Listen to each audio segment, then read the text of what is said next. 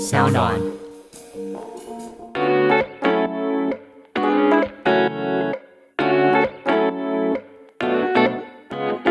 OK，欢迎回到欢迎大家来到 Already？微醺之 夜。今天是这个二零二一一月三十号七点三十六分，我们刚刚录完第一集哦。其实我也觉得微醺哦，比较困难的地方，这对其实是蛮烧脑的。很烧脑，非常烧脑，所以我们其实每一集呢，在至少两天前，我们就会开始讨论要准备什么议题，还有我们有没有办法聊出火花。所以对今天就直接来实验看看。我们之前是用直播的方式呈现啊，对然后我们很担心说，在这个直播的一个小时以内呢，不能那么丰富啊，对所以我们都会先事先讨论。我们之前其实都是有事先准备大纲的，说实在的，因为我们在讨论的时候，其实我觉得那内容更丰富，所以我们对今天决定直接来尝试一下。直接 on 起来，我们话不多说，我们马上今切天哦入要我们今天的主题。对，我们今天想要讨论的是关于伴侣跟旅伴。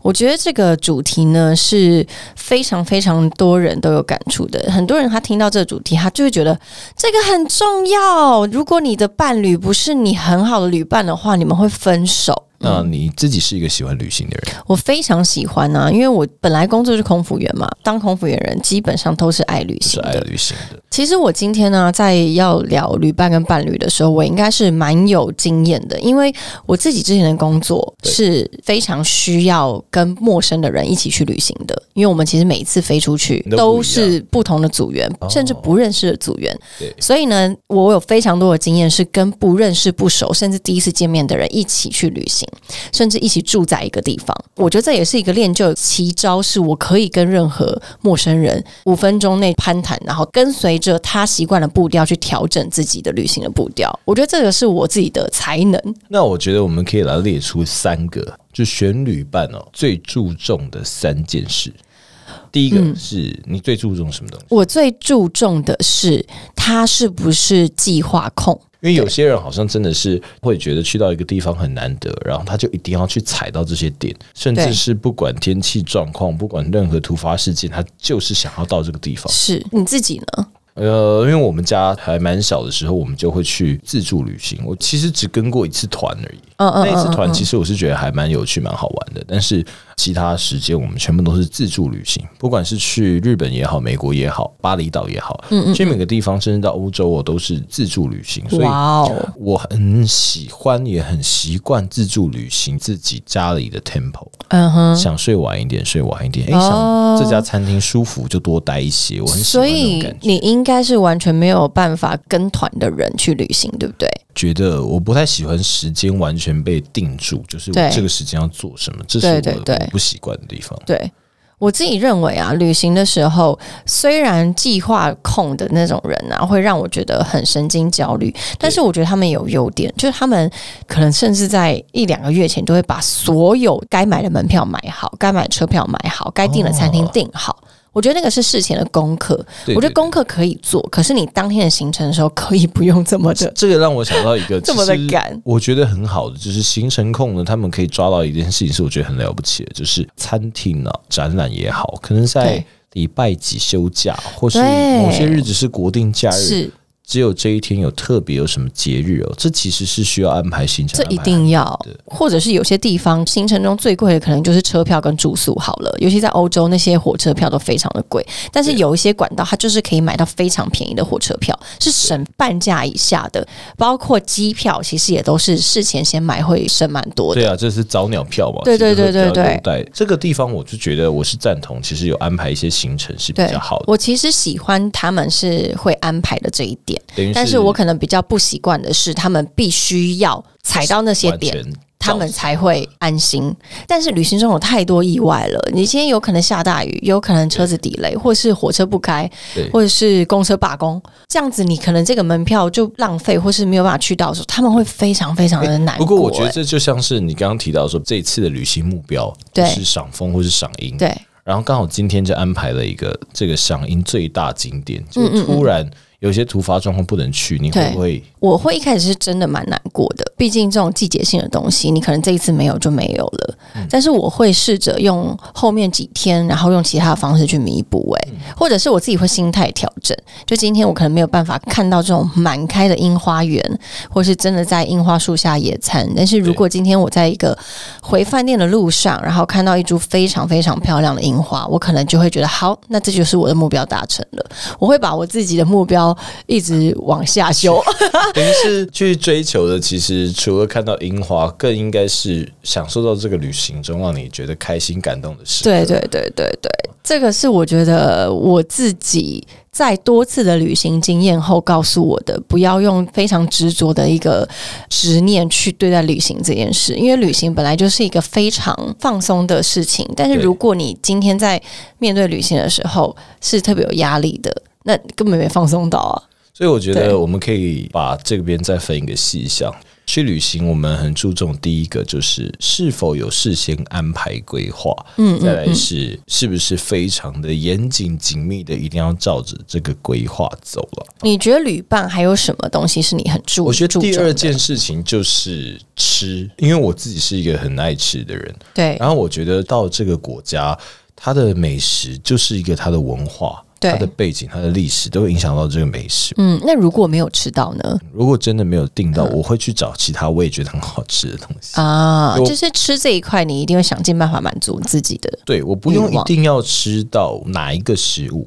但是我会很认真对待我要吃东西这件事情。嗯、所以应该是这么说，你可能没有办法接受他不注重吃的旅伴，对，跟团会让我觉得比比哦较不习惯的，就是因为吃吗？对，因为跟团常常会一起去吃一些团膳 吧，甚至你可能到国或外者也会吃一吃些中餐厅、啊。对对对，吃一些他们自己习惯的东西，可是并不是当地的道地的东西。对啊，然后嗯或是说可能会准备餐盒也好啊，其实那是我哦这个我也很受不觉得很辛苦。哦，吃好像真的也是蛮重要的，但是我也认为吃 是一个大家旅行中会很占重要比例的一部分。但是我后来发现，其实真的是同温层的，有些人真的不注重这一件事情，有些人很喜欢历史，好了，对他可能在这一次就一定要走过多少个博物馆，他可能可以随便路边吃一个 Subway，但是这个博物馆他一定要花好多的时间，肚子饿也没关系，他就是要去看到那里面的所有珍藏的一个宝藏。对啊，对不对因为我有听说有很多朋友他们是不是那么注重吃的，嗯然后他可能到了国外好了，比方他说他去了日本，嗯他可以一直找中餐厅吃。因为他觉得那是他习惯的，某一部分跟我蛮像的耶。我以前飞的时候，可能我很常飞德国好了对，很多人都会觉得到德国一定要吃猪脚啊，对然后吃他们的 ham 啊，他们的烟熏的什么什么东西啊。但是对我来说，我其实就不喜欢吃冷食，然后对我也不喜欢吃他们的 cheese。早餐的时候，我宁愿自己泡一个泡面。然后很多人就说你在干嘛？但对我来说，我就很常去啊。但我觉得这不太一样，是因为你是工作很常去，对对对对，就像你说的那种人，我会很常找中餐厅，然后我会吃麻辣粉啊， 我会但如吃麻果辣比方锅啊说。你是自己去，自己去的话，我一定会有一餐，对不对？我一定你要安你排就。会去尝。我跟你讲，，那时候我去意大利的时候，真的就是大家都会说你一定要吃他的意大利面，然后你要吃他披萨什么的。对可我是一个超恨这两个东西的人，对，我还是硬吃了一盘意大利面，披萨我就略过了，我就觉得对对算了，因为披萨真的很大，一个人吃感觉又没这么好吃，因为披萨感觉就是要很多人你你可以吃。问旁边的隔壁的人啊对不对？哦我跟你讲，真的，对啊那时候有一个意大利的店员，意大利人本来就非常的热情，对他就说你不点披萨吗？然后我就说嗯，我一个人吃不下。然后他说那不然我帮你点吧，我们两个分着吃，或者是我点了你回家跟我一起吃。哇，你不觉得他们都很夸张？他们真的就是现场就开始调情起来。哇？我就说没关系，没关系，我吃意大利面就好，因为我就把它想象成是炒面。 我是不是太肤浅了？那怎么样？吃到后来好吃吗？不是，，那意大利面真的很好吃。其实，在台湾可能不太吃的食物，我对觉得我到了国外，我你的会开放你自己的心我的胸，尝试对不对性会更大，因为其实我自己印象还蛮深刻的是吃什么肉啊，好像是鳄鱼还是什么在嗯澳澳洲洲我吃鳄鱼还有袋鼠什么肉，然后是我真的平常就呃我根本不想吃，嗯嗯但是它就是一个旅行的过程。其一个实是因为像我体在验了日本的时候，我也吃过一次马肉，哦，呃，我也是有点害怕，但就是一口，我就是觉得我要开放我的心胸去做这就件是事。体验看看。对，所以我觉得这可以回到你刚刚问我说，你觉得你很重视的旅伴，他应该有的素质跟他的共通点是什么？我觉得第三点就是他有没有一个开放的心胸，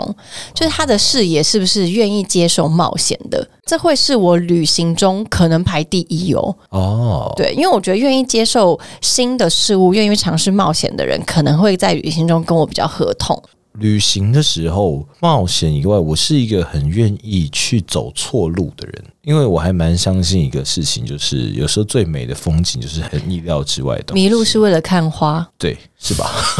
算了，你这个不爱花的人，迷路是为了转角的甜甜圈。又是吃。因为其实当我们做事前功课的时候，常常你大概可以猜到你会走什么路，可是当你稍微迷路的时候，你会完全到一个没有看过也没有想象过的地方。嗯，我觉得那个是在旅行中一个我自己蛮喜欢的部分。 其实我是一个很痛恨迷路的人，对，因为我本来就是一个路痴，我很常迷失方向，我连进百货公司的厕所出来也会迷失。但是我后来慢慢慢慢接受自己这样缺点，我以前是对不接受，我以前是想要克服跟战胜，对所以我以前只要出国的时候，我的地图是查的非常仔细的。对，但是慢慢慢慢觉得，在几次的迷路的经验中，我发现了，其实，在迷路的过程、迷路的路上，我发现有趣的事情、好玩的东西或者好玩的人。对，我要分享有个经验，是有一次我自己好像在维也纳的路边，然后呢走回饭店的路上，我迷路了，因为我自己一个人去喝咖啡，因为维也纳有非常多的百年咖啡店，我自己一个人拿着一本咖啡全集。哦，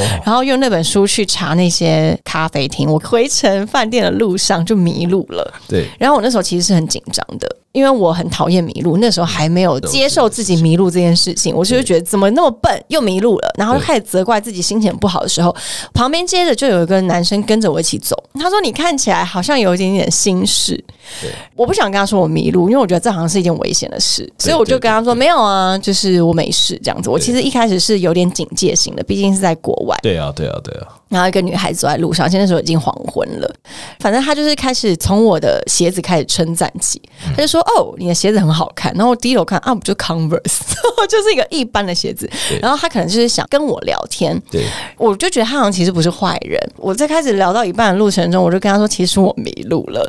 然后她才说：“啊，那我带你去你的饭店。”她就真的陪着我走路走回饭店。然后进了饭店，她就拜拜了。她真的就是一个好人。哦所以我那时候觉得那是一个迷路给我的惊喜。当然，我要在这边说，你还是要很懂得保护自我己。觉得还是要小心。当然，当然，听当起来这然。故事还是蛮可怕的。是没错没错，但是我后来啊发现，其实我因为渐渐改掉自己不这么防卫心以后对，我其实看出的世界是比较宽广的，而且是不一样的。对的啊，今天路边有一个是是是人，如果他跟我攀谈，在巴厘岛的时候，很多组员都会跟我说不要理他，或是赶快逃什么的。但是我后来觉得他们其实没什么恶意，要保持着警戒、危机意识，但是并对不是要拒绝所有靠近你的人。是是，所以我觉得其实迷路也是一个很美好的一件事。的确，像因为我自己是非常容易迷路 的人，所以真的哦我很早就接受这件事情。哎，尤尤其男生，你要接受这件事应该很难， 对我不对？非常能享受迷路这件事，对，因为其实我像我以前有当过导游，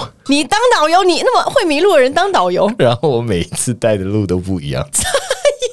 因为通常导游的路有时候是走好、规划好的， 但我的迷路不是说乱走一通，是它可能就是一小段，然后大概哦走，过会去绕了一下。但就因为这样，我后来就对那块土地变非常熟悉，哦因为每一个地方你都迷我路走过了。，嗯、对，然后我就因为这样，我会知道一些很特别的点，就是我说，哎、我带你们走，虽然离我们要去的地方稍微远一点，对。但是从这边拍的照很好看。而且你不一样其的实地方带的地方，可能都不是大家观光客会去的地对对方。对对对我觉得那挺好的耶然。后后来就因为这样，其实还蛮多客人还蛮喜欢这样。对，但当然他们有人会发现，就说导游你是不是走一些你不太熟的路？因为我会觉得，其实只要时间允允许许之可内以到那个地方，我觉得多走一些，多看一些风景，嗯，都是旅途中很美的东嗯西。所以我们两个都各自觉得，在旅伴中很计划性、很规划性的人，或者是饮食习惯跟你不一样的人，对，还有他是不是一个愿意尝试，或是他是一个比较保守心态的心人，态紧张的人。会是旅伴不同的类型，我觉得是一对嗯个不对指标，所以我觉得可以从这边看得出来了。光从这三点呢、可以感受到，就是其实，在选旅伴的时候，每个人去这个思考的层面很多。嗯那我觉得最主要是这个东西是很带出每个人的个性了，代表是每个人在面对事情的个性上的连接是会表现出来的。所以其实我觉得啊，你在挑伴侣的时候，应该多多少少可以感受到他是不是一个好旅伴吧。不过有一个例外，我有遇过是他生活上比较糗，然后在旅行的时候反而很呃比较紧张多自己的坚持。比如说我一定要去这里，或者我一定要吃到这个，因为我自己就很随性了，就好酷哦，他这么坚持，走啊，你要去哪里？ 所以你可能就只是一个观察者的身份对，因为我就觉得他这么想去就去，只是我会没有想到他进来是会这样的人，哦。所以我觉得还是会有一些些不一样，但大部分的时大候，部分应该至少六成以上都蛮相似的吧？我觉得有一些地方是可以连接的了。嗯嗯，那在这个部分，所以你觉得其实挑旅伴跟挑伴侣是很重要的。我觉得非常重要，因为旅行对我来说是我生命中占很大的一部分。我自己认为，旅行它是让你的生活很丰富之外，它让你的眼界也不太一样。所以今天如果我的伴侣他是一个不爱旅行的人，我可能会觉得有点可惜。或者是我会觉得，诶，他的兴趣不是旅行，那他是不是觉得他的世界已经够大了？他已经够满足了，但是我自己的个性是我是一个不容易局限于某一块地方得到满足的人，我会希望持续的进步拓展，然后看看不一样的事情。对你来说，旅行是什么？之前有人说一句话是说，呃，旅行其实就是到别人活腻的地方生活，但是我不这么认为。你觉得是什我么？觉得旅行其实是到那个地方去感受那个地方的人他喜欢的生活，而不是他活腻的生活，因为他喜欢他才会在那边生活。对因为他觉得那是他的家乡，但我觉得很有趣的是，每一个国家、每一个不同的人种，对于他们喜欢的家乡的样貌是不一样的。你今天跟着不同的人去旅行，或是跟着不同的向导或是地陪好了，对他介绍给你的家乡都是不一样的。哦，这倒是真的。对，所以我会认为旅行它不是一次你就可以感受到这个国家的全貌，嗯，你要去了好多次，然后你要跟着不同的人，你要认识不同的朋友。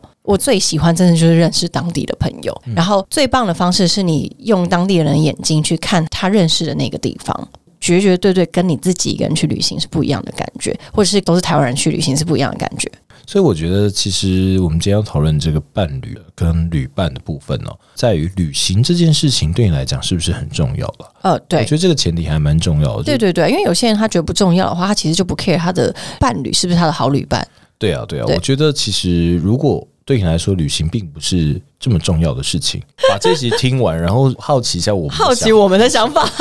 你觉得是重要的吗？我自己觉得哦，其实旅行是非常非常重要的。其实我觉得它不算是一件活动，反而是真正活着的一种感觉。比对，方说，大家大部分啊，我觉得在生命中占比比较高的是睡觉跟工作。你睡觉是为了活着嘛，工作是为了赚到钱，也是为了活着。但是我觉得旅行它并不是为了活着，嗯，而它是真正的感受到自己在活着的时候，你可以看到这个世界很大，很多不一样的样子，很多不同的样貌。每个人用他们仅有的时间，用不同的方式在体验这个世界怎么运作的时候，我觉得只有在旅行的时候，你可以很深刻的体会到不同的样子。嗯嗯，然后你就会感受到哇，其实这个世界真的很大，感受到自己的不同，自己的渺小，然后你同时也会感受到自己有用的地方跟自己的对价值在哪里。对这些我觉得都是透过旅行可以去得到很好的一个回答了。当然，我们也意思也不是说旅行一定要去到哪里嗯哦，其实甚至是我觉得偶尔多去你家附近你不常走的路去走走，那些对我来讲叫做旅行哦、嗯嗯嗯，比方说，我每次都走这条巷子，诶，我今天突然多绕了一圈，那就是一个小旅行的嗯感觉。对，那伴侣跟旅伴哦，就是你选择一个人可以一起陪你去看未知的世界，你会希望你身边这个人是适合陪你看未知的世界的。嗯，我觉得那就对我来讲是伴侣跟旅伴最重要的东西。比方说，我很爱吃，他不爱吃也可以；比方说，他很喜欢历史，我不喜欢历史，其实我觉得也可以。让我们两个人都很轻松放松的一起去看到很多未知的世界，然后看完了以后，我们都可以很舒服的一起去消化各种不同的体验、各种心情，可以一起去成长，一起去感受到生命的不一样。我觉得这是最重要的地方了。对，我觉得好的旅伴的定义，我还有一层的意义是，他愿意陪伴你去做他本来不习惯的事。或是他本来没有预计的事，这就是好的旅伴。其实这跟伴侣是一样的意思。有一些人他可能不喜欢运动，但是他的另外一半非常喜欢运动，他愿意为了他的另外一半而去尝试做他不习惯的东西，尝试去喜欢另外一半，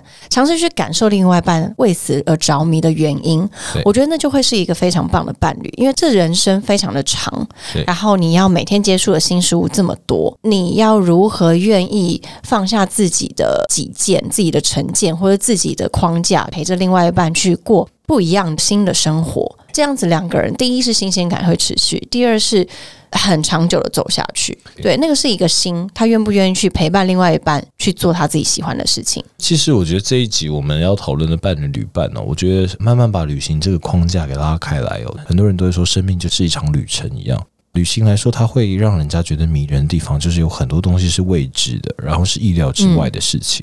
当然，我们可以事先去安排，就跟我们的人生一样。我打算上什么高中，去什么大学，从事什么样的工作。但是，旅行跟生命之余特别的地方，就在于这些意外。所以，我觉得在这个部分上面，最注重其实就是那个心态。当你失落也好，快乐也好，悲伤也好，难过也好，遇到各种意外，就像旅行，突然店没开，突然下大雨，突然的对放晴，可以一起开心，一起笑，一起哭，一起难过，那就是好的旅伴，也甚至就是好的伴侣。我觉得这件事情是很重要的。嗯嗯嗯嗯嗯，好的，那我们在公布今天的微醺金句之前哦，想问你最后一个问题就是：好。那你自己在挑选伴侣跟旅伴也好，最最最最不能接受跟最希望的东西，希望他拥有的东西是什么？我最希望他拥有的东西，就像我刚说的，就是一个开阔的心胸。我最不能接受的啊，那就是这个的相反喽，比较狭隘喽。好的，那我们今天的微醺金句就是好的伴侣完整这趟旅程，好的旅伴完美这场人生。